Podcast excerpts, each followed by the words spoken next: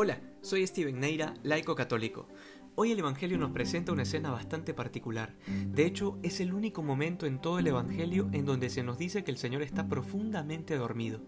Así es, con toda propiedad podemos decir que Dios duerme, porque en Jesucristo Dios se ha hecho hombre.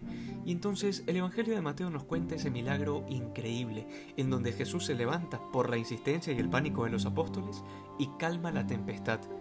Primera idea que nos deja este relato bíblico. Jesucristo es el Señor del mundo.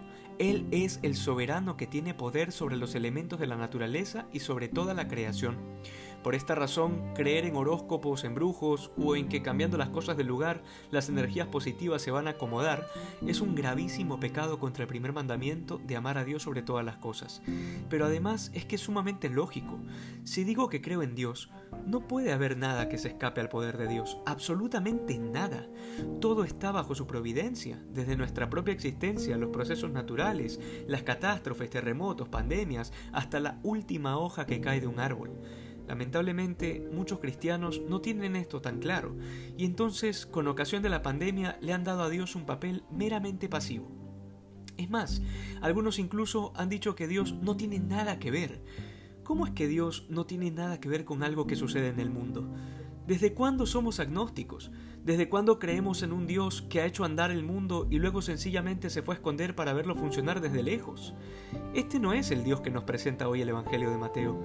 Estamos ante Jesucristo, la segunda persona de la Trinidad que tiene poder sobre el cielo y la tierra, que tiene a sus órdenes toda la milicia celestial y por quien todo fue hecho. Pero además, el Señor busca enseñarles dos cosas a los apóstoles trepados en la barca a no tenerle miedo a los peligros y segundo, a no creerse gran cosa porque han sido escogidos por Él. La premisa es muy sencilla. Si Jesús está con nosotros, ¿a qué o a quién vamos a tenerle miedo? Esto en la vida de muchos cristianos se ha convertido en una fábula, en un cuento para niños, porque no creen en las palabras de Jesús creen que eran válidas solo para la gente de ese tiempo, pero no ahora en tiempo de pandemia.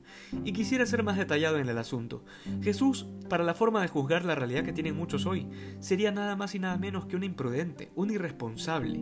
¿Cómo va a arriesgar la vida de esos pobres hombres trepándolos en esa barca sin ninguna medida de seguridad y en plena tormenta además? Es que la mentalidad mundana que se nos ha filtrado en la iglesia no permite a muchos ver la realidad total desde la óptica de la fe, siempre anclados a esta vida terrena y siempre aterrados de perderla. Y luego, como decía, permitió la tormenta para que tampoco se creyeran gran cosa por el hecho de ser apóstoles de Jesús. De repente alguno se haya podido engañar a sí mismo creyendo que podía ir por la vida sin que nada le haga daño, como con un campo de fuerza, solo porque Dios les ha dado una misión es que la fragilidad humana es una realidad que nos golpea a todos, y la muerte llegará, ni tarde ni temprano, sino en el momento perfecto y exacto en que Dios así lo decida. Y cuando Dios lo decida, y como Dios lo decida, será perfecto, porque estaremos en gracia de Dios para ir a su encuentro, que después de todo es lo que anhelamos, ¿o no? Claro, el que vive en pecado mortal, el que tiene siglos sin confesarse y ha logrado justificarlo con una serie de malabares mentales, el que vive una religión de menú y se queda solo con la parte que le gusta de la doctrina, ese sí que ha de vivir con un miedo constante de morir, y es entendible.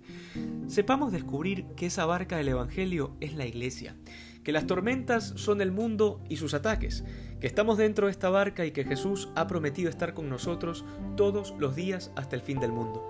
Que hoy seamos más santos que ayer. Dios te bendiga.